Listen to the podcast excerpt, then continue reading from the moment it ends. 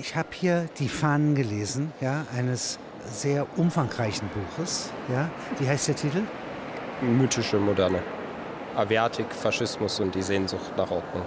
Es ging mir darum, eben aufzuzeigen, äh, dass Moderne durchaus mythisch sein kann, beziehungsweise dass äh, Mythos und Moderne komplementär sind. Und äh, um jetzt diese faschistische Variante der Moderne zu skizzieren, habe ich erstmal sozusagen eine Hintergrundfolie aufgemacht. Und äh, die mache ich eben durch Warburg und seine Kodierung des Flugzeuges. Warburg auf. ist ein Liberaler. Ja? Warburg ist ein, also habe ich als äh, paradigmatischen Liberalen gewählt. Der, äh, und der, ein solcher Liberaler ist gekennzeichnet nicht dadurch, dass er sagt, überall ist Freiheit oder äh, äh der laissez-faire, laissez-aller, sondern seine Wurzeln sind in der Klassik festgemacht. Ja? Also insbesondere in der Aufklärung. Und der deswegen Aufklärung. ist eben die, seine Kodierung des Flugzeuges äh, vor allem, also es strebt zur, zur Entfaltung der Vernunft hin. Auf den Flügeln steht eben Idea Vincit und äh, das wäre ja eben die Vernunft, die einen emporhebt zur Freiheit, also im aufklärerischen Sinne.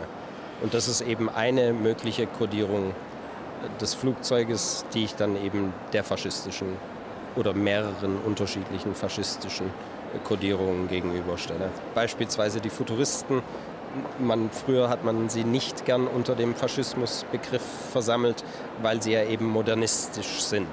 Und äh, das war früher eben ein Widerspruch. Und eben die, mir ging es darum, eben diesen Widerspruch aufzulösen, weil es äh, nicht ein Widerspruch zu sein braucht, wenn man Moderne eben nicht, wie das äh, bis in etwa die 70er Jahre hinein der Fall war, äh, eben allein mit dem aufklärerischen also mit dem Projekt der Moderne, von dem Habermas äh, spricht, äh, verbindet, sondern äh, also ich äh, lehne mich da eher an Zygmunt Baumann an und da geht es vor allem darum, äh, Moderne gewissermaßen als, als Haltung, als, als Bewusstsein von Ordnung, als Aufgabe zu verstehen. Beziehungsweise diese Sehnsucht nach Ordnung, könnte man sagen, die, die kommt mit der Moderne auf, weil die Moderne hat eben, also in meinen Augen zumindest, äh, ist geprägt von einer Dialektik von Freiheit und Ordnung. Also es gibt einen, einen ordnungsdelegitimierenden Geist, den man eben mit der Aufklärung verbindet. Aber sobald diese Ordnungsdelegitimation äh, zu einem Gefühl der, der Anomie und eben zu einer Wahrnehmung des Chaos führt, weil eben dieses... Also, Anomie diese, der Gesetzlosigkeit. Oder wie?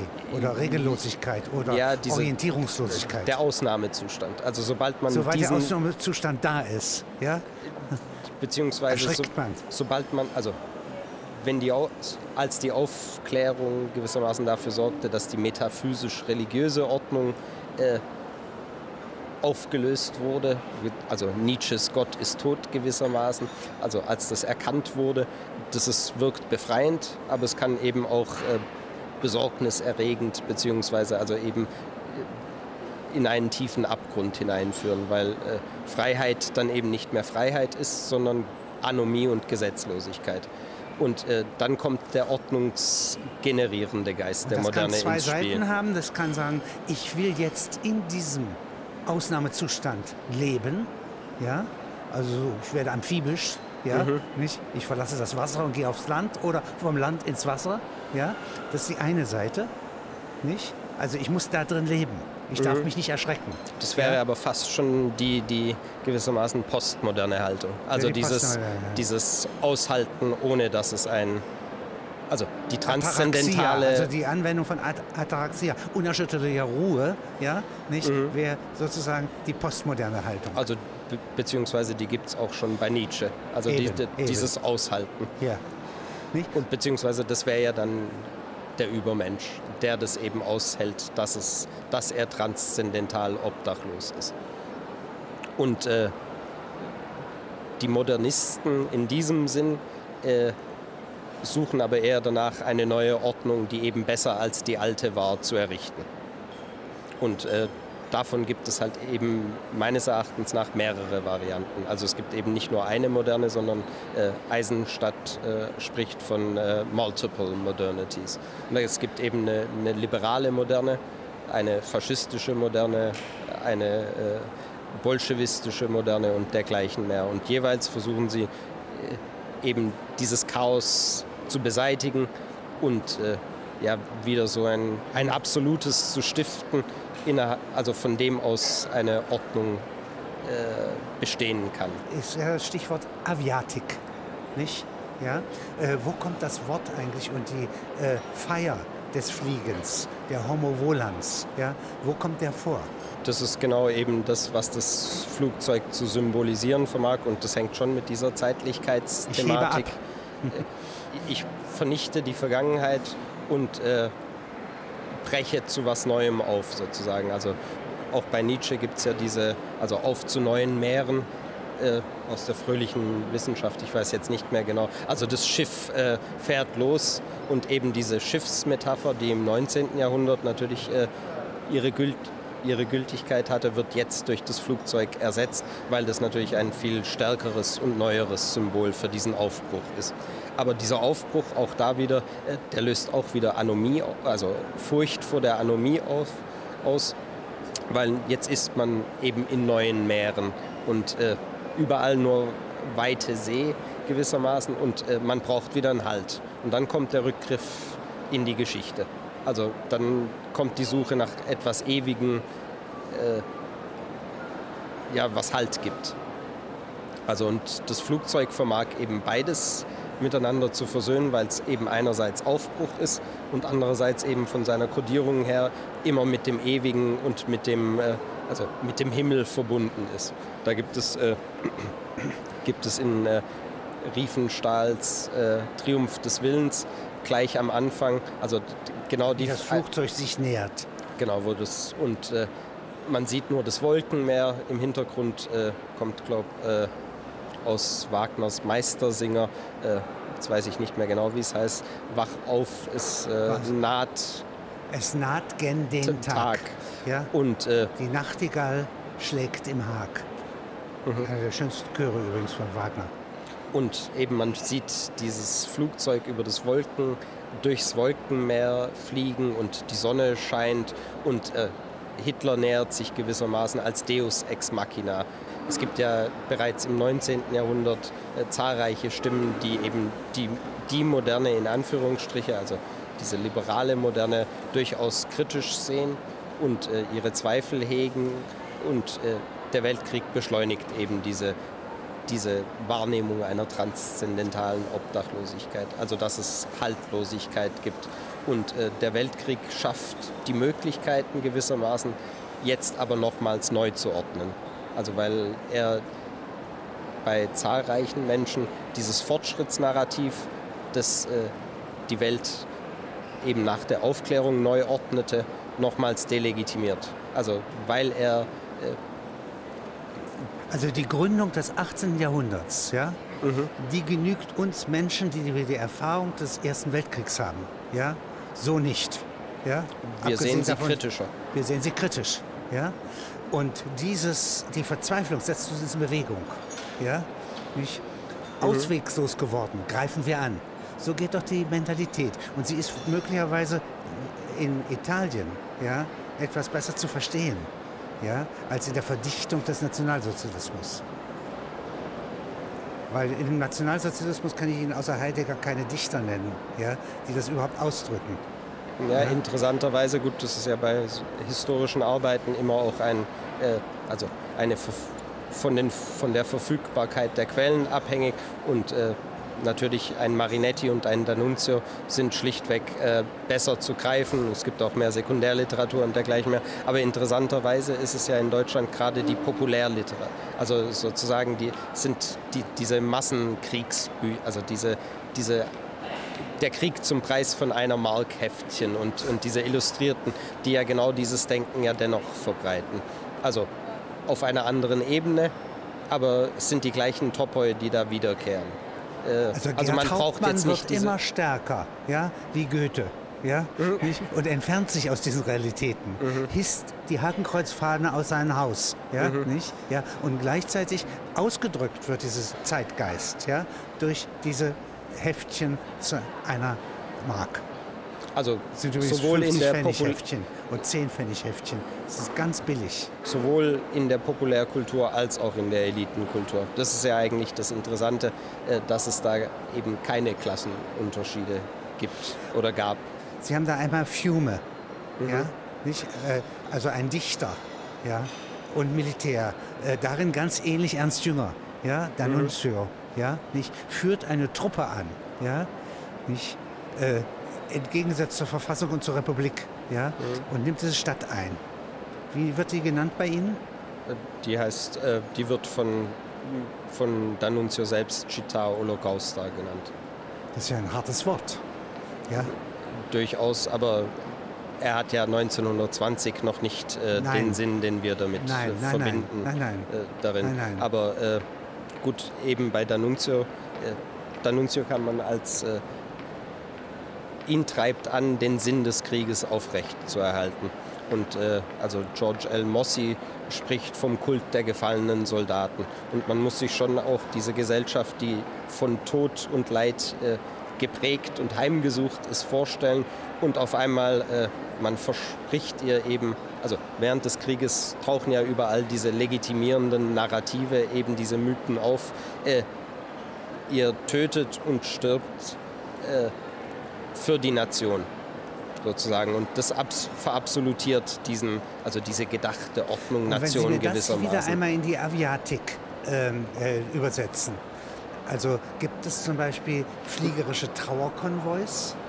Äh, ja, also es gibt, äh, gibt auf jeden Fall große Trauerfeiern für die gefallenen Fliegerhelden und das, dann fliegen auch oberhalb der, äh, der Gräber fliegen dann nochmal so, so Staffeln vorbei und werfen Grenze ab und dergleichen mehr. Aber also um kurz zurück zu D'Annunzio äh, zu kommen, äh, dieser, ja, das Flugzeug vermag eben diese Vermischung zwischen, äh, ja, zwischen Icarus-Mythos und christlichen Topoi, vermag eben genau diesen, also wir haben uns geopfert, aber nach, nach dem Opfer äh, kommt die Wiederauferstehung. Also äh, Griffin, ein, Roger Griffin, ein äh, britischer Historiker des Faschismus, äh, also spricht dieser Palingenese äh, eine zentrale Funktion beim Faschismus zu. Also es geht darum, die Nation oder eben im deutschen Fall das Volk wieder auferstehen zu lassen. Und das Flugzeug äh, schafft eben genau diesen, ja, diesen Fall und danach wird es wird eine Wiederauferstehung finden, stattfinden. Und D'Annunzio treibt es so weit, äh, dass er also den Schatten des Flugzeuges mit dem Kreuz äh, der Erlösung vergleicht und dergleichen mehr. Und äh, genau diese Parallele gibt es auch bei dem in einer Stelle aus dem Riefenstahl-Film, also wo, wo das Flugzeug über Nürnberg dann zu sehen ist und dann sieht man auf dem Boden den Schatten des Flugzeuges, also der eben dem Schatten des Kreuzes. Ob ich glaube, das ist Zufall, aber man kann es durchaus auch so deuten. Und D'Annunzio schafft in Fiume, weil er eben meint, jetzt sei die, der Sieg eben verraten worden. Man spricht ja in Italien von der Vittoria Mutilata, also vom verstümmelten Sieg. Äh, meint er jetzt dieses größere Italien, nach dem man äh, gestrebt hatte und für die alle gefallen seien, jetzt wieder errichten zu können oder den Anstoß dazu zu geben diese Moderne liegt doch 45 am Boden. Und wo ist die Moderne geblieben? Gut, die Suche nach Ordnung ist, äh, die besteht weiterhin. Und es gibt vielleicht, äh, also 45, ich weiß nicht, ob so Jahreszahlen und politische Nein. Umbrüche äh, sind natürlich, äh, also Ideen um, leben nehmen Sie weiter. Sie ungefähr, nehmen Sie mit unschärfe Relation. Äh, Ideen leben weiter trotz der politischen Umbrüche. Und ich nehme an, dass vielleicht diese transzendentale Obdachlosigkeit äh, durch den Boom, äh, den die europäischen Länder erlebten, zunächst einmal schlichtweg durch Wohlstand überdeckt wurde. Also, dass man sich längere die, Zeit wieder Chaos, auf dem Boden aufhielt. Also man, man nahm das Chaos vielleicht nicht so sehr wahr, beziehungsweise nicht das Fehlen eines äh, transzendentalen Obdachs. Und vielleicht hatte man tatsächlich wieder den, äh, die Hoffnung, jetzt gäbe es den Fortschritt. Was gibt es noch für aviatische Metaphern in dieser Zeit jetzt hier? Ja, des Beginns der, äh, eines neuen Entwurfs der Moderne. Äh, gut, es ist vor allem dieser Aufstieg und Fall und äh, dann eben der Flieger als neuer oder als Übermensch eben, der eben diese ganzen Widrigkeiten überwindet. Aber so Engel oder Walküren oder Geisterwesen, die fliegen können, gibt es äh, da nicht. Also zumindest, zumindest bei mir nicht. Nein, nee. nein, nein. Und auch also in ihren Quellen nicht. Es sind ja? mir jetzt nicht auf, also begegnet, weil ich mich tatsächlich mit dieser, vor allem mit dieser militärischen Aviatik beschäftigt habe. Äh, Nochmal auf die Militärin zurückzukommen. Man hat also zunächst einmal im Ersten Weltkrieg diese e Explosion eines industrialisierten Kriegs mhm. mit allen Metaphern, ja.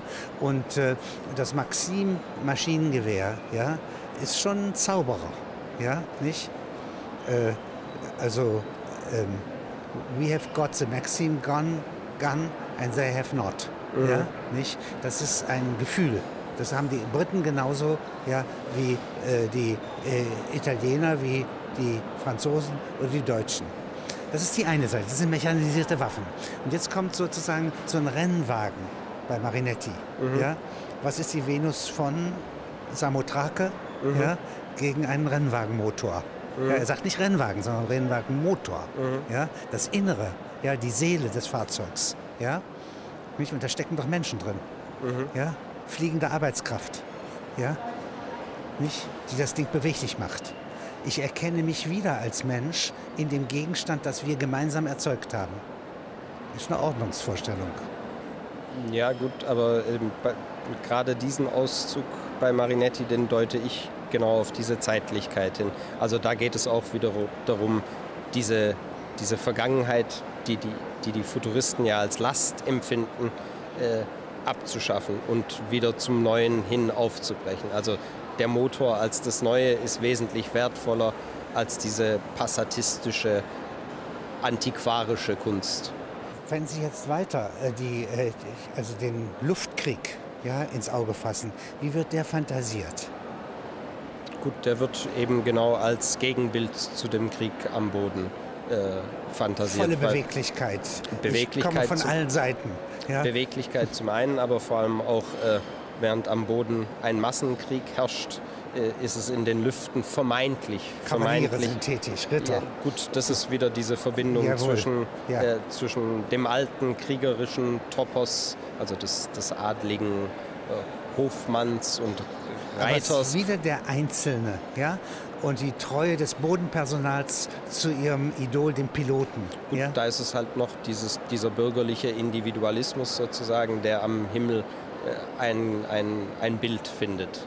Und äh, da man mit diesem Massenkrieg nicht zurechtzukommen vermag, hat man im Himmel, am Himmel eben noch den Krieg, wie man, also die Vorstellungen vom Krieg, wie man ihn sich eigentlich vorgestellt hatte, als, als sich äh, eben einige Als freiwillig die Welt meldeten. auch noch rein war, ja, nicht? Also wie Kavallerie in einer Wüste natürlich ganz besonders gut kämpfen kann, mhm. ja, nicht? Wie die ersten Seeschlachten, ja, große Freiheiten haben mhm. auf den Meeren, nicht? Ja, so ist hier jetzt noch einmal in der Luft diese äh, Wiederherstellung früherer Zeiten auch möglich. Aber Sie sagen ja, das ist gar nicht die Wiederherstellung früherer Zeiten, sondern ein Neuentwurf. Also der, der, der Krieg am Himmel war jetzt gar nicht äh, also das, da, dort fand auch dann äh, ab 1916 ein Massenkrieg statt.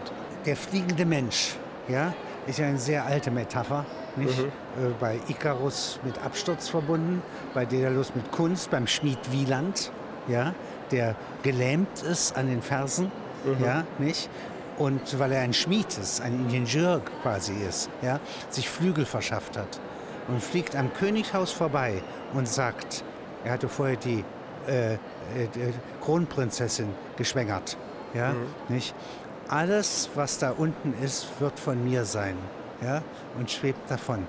Ist schon ein starkes Bild. Mhm. Ja? Ist das Selbstbewusstsein der Arbeitskraft. Der gelähmte, die gelähmte Arbeitskraft erhebt sich in die Lüfte.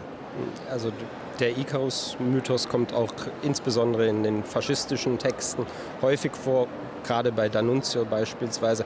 Der wird aber umgedeutet. Also Icarus stürzt zwar, aber er wird wieder aufsteigen. Also ein Phönix?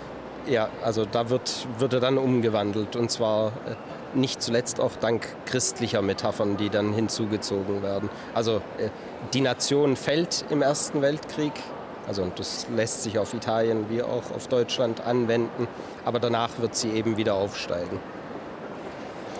Ähm, Luftakrobaten oder Übermenschen. Die Flugschau von Brescia, was ist das? Gut, das habe ich als äh, Anlass genommen, sozusagen, um die Konstellation aufzuzeigen, in, also den Kontext, in dem die Aviatik vor dem Weltkrieg stand.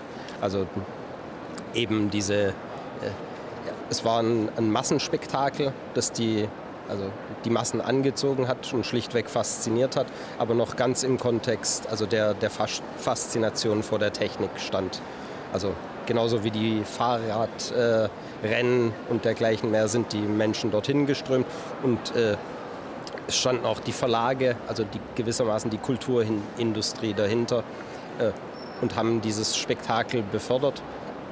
Und äh, das schafft auch die Gelegenheit, dann während des Ersten Weltkrieges äh, ja, diese, dieses mythische Denken gewissermaßen zu verbreiten. Äh, Man ist unten in den Stellungen in den Dreck gebannt. Ja? Mhm. Äh, die, der industrielle Krieg wird unbeweglich. Ja? Und jetzt geht es in den Himmel.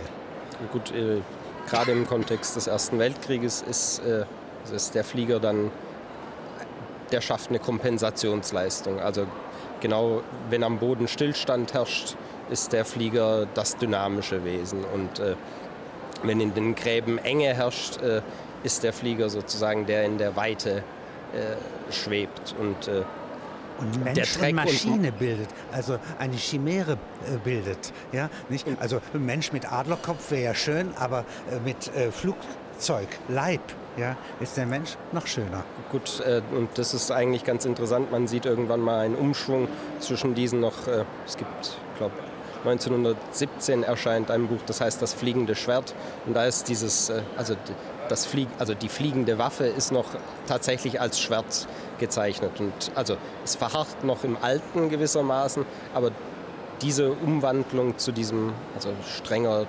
technoiden, futuristischen gewissermaßen wie der Wandel von der Pickelhaube äh, zum Stahlhelm, der findet auch bei den Fliegern dann statt. Wenn Sie an Ernst Jünger denken. Bei Jünger ist der Homo volans gewissermaßen einer der, also da er Stoßtruppführer war, sieht er natürlich die Stoßtruppführer auch als neue Menschen.